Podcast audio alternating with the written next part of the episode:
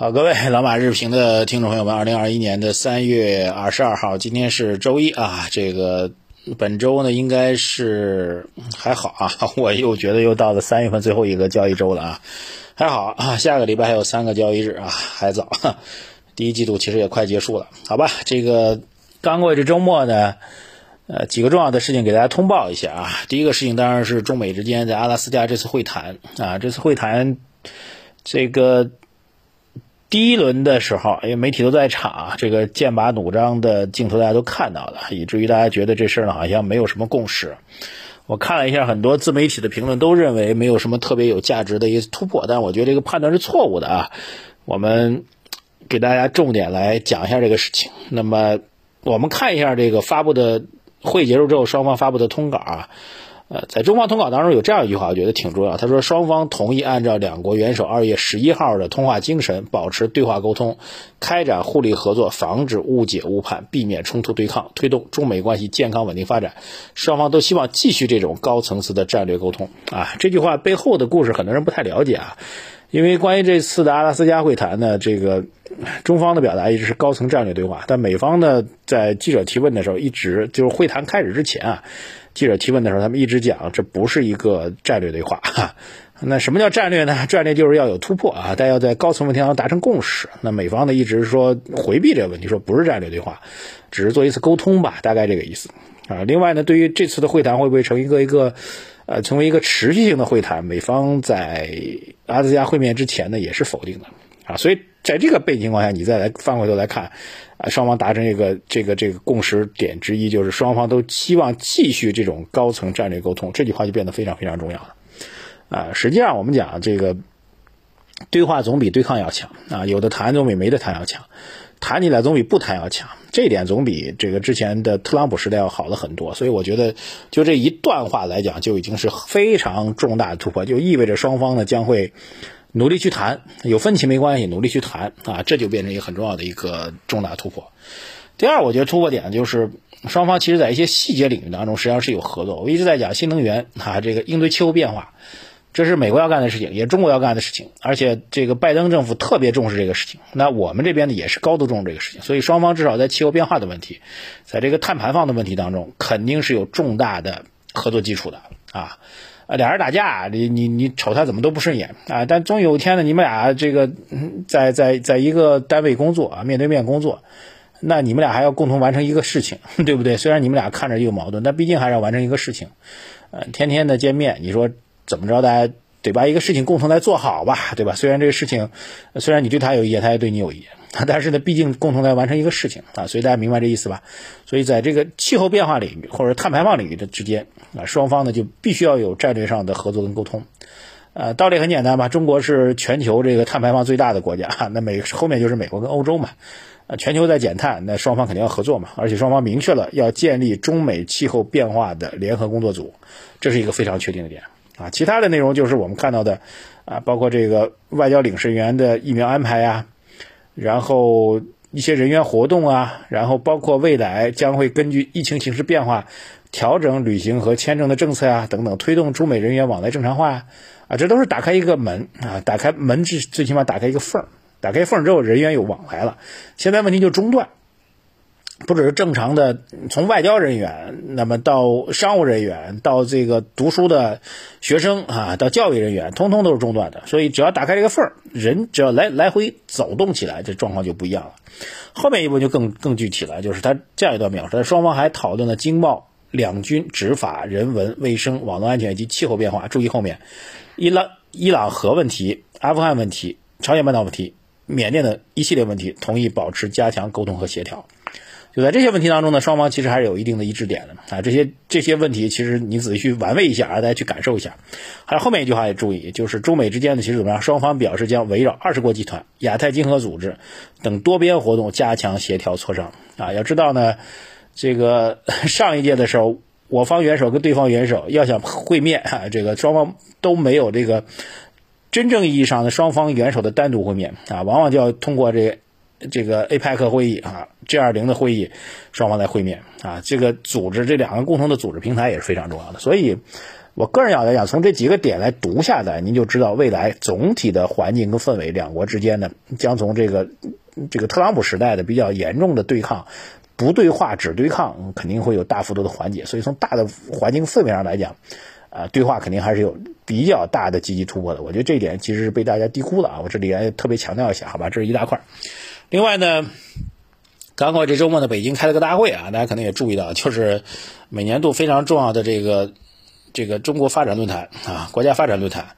国家发展论坛呢这个周末的关注比较多的，主要是呃央行的易纲的讲话，还有就是这个易主席的讲话，易主席讲话。艺术讲话呢，很多人都在那引用，而且很多朋友们还在后台给给给我留个言。这个证监会易主席易会满主席啊，他他讲了这样一段话，他说这个呃，对于国内很多的研究机构呢，是过度的部分学者和分析师关注外部因素远远超过国内因素啊。原话这么说，他说这个对美债收益率的关注超过 LPR 和 Shibor 的中以及中国国债收益率，对境外通胀。预期的关注度超过国内的 CPI，这种现象我不做评价，但是他说对照新发展格局，建议大家做些思考。这句话呢，相当于点了一下 啊，就是说你们别老关注美国那事儿啊，美国当然很重要，但是呢，你们要知道中国现在进到新发展格局了。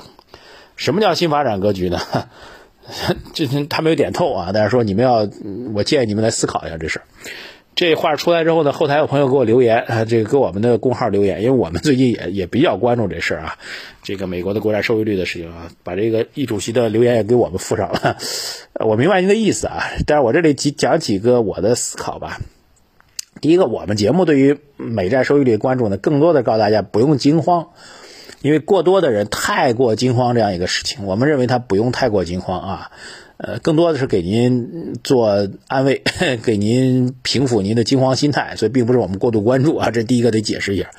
第二，我觉得易主席在这个时间点，其实大家去结合这个刚刚过去这几天发生的一系列的事情嘛，包括中美之间的阿拉斯加的会谈啊。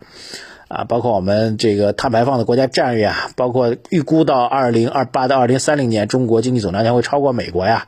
啊，新发展格局到什么意思啊？百年未有之大变局到底什么意思啊？其实大家可以有一些感受了。就我们很多的战略性的思考，或者对于中整个中国经济未来大的战略思考，慢慢的要以我为主了，不再为人马首是瞻了。我觉得这句话。点到这个位置，大家就应该比较清楚了。我说，一主席在这个时间点来讲这个问题，应该是有底气而言啊，应该是还要点透这件事情。所以说到底呢，我们你对于资本市场的判断，对于中国经济的判断，要以中国为主，而不是以而不是在以国外为主。那为什么要以国外以美国为主呢？因为我们太习惯了全球的经济、投资、金融、货币，通通都是以它为主的。那那易主席这意思就是，那将来可能是不是不以它为主了？不以他为主，以我们自己为主，那会产生什么样的格局呢？那最后如果只要讲四个字来稍微点破一点，就是大国崛起啊，四个字大国崛起啊，大家共同来学习啊，我觉得这事儿都是，呃，周末出现的大事，共同来学习。另外，关于资本市场呢，这个易会满主席也提到，他说现在资本市场近期虽然出现波动，但是属于一个正常的状况啊。他说我们从一五年的事儿出来之后呢，一直是这个。监控着整个市场的一个杠杆率的状况。啊，那么从整个市场的杠杆运行情况来讲呢，A 股市场的杠杆风险总体可控啊，所以对于近期的市场波动呢。呃，认为并没有什么太大的，应该说他认为还是比较稳定的，好吧？这是易会满主席的这个核心讲话点。总体来讲，我觉得是暖风还是比较明显的啊。如果您记住的话，那就是两个词儿，第一个叫大国崛起啊，第二叫做呃波动风险不大啊，波波动风险没有什么太大的风险，市场没有什么太大的风险，对吧？虽然在出现了下跌，然后就是央行的易纲的讲话，这我们之前在马到财道节目当中跟讲过很多回了，这里就简单来讲一下，第一阶段中国这个。快速应对疫情的三个阶段，第一阶段中国显然占优，第二阶段呢就是海外疫苗比我们动作快啊，第三个阶段就是要货币要收，货币要收的话，他们会收会给他们带来比较大的影响，我们这边几乎不用收，因为我没怎么放啊，所以第三阶段中国又会占优啊，其实一刚表达就这样个意思。那现在从大的格局上来讲，我们现在处于这个疫情防控的第二阶段啊，就是对方啊或者海外疫苗速度比较快，那也许到六七月份就要全面打开国门了，我们略微有点压力啊。但是后面打开国门之后，那就要收货币了，对吧？这问题我们就比较主动了，是这样一些事情，好吧？把这个周末时间给大家串下来啊。总之呢，我觉得对于市场盘面来讲呢，还是那句话，我们认为市场跌下来是一件好事，把高估值品种杀下来，整个市场的估值在下降，这当然是件好事。那高估值的品种现在依然高估，需要业绩去消化它。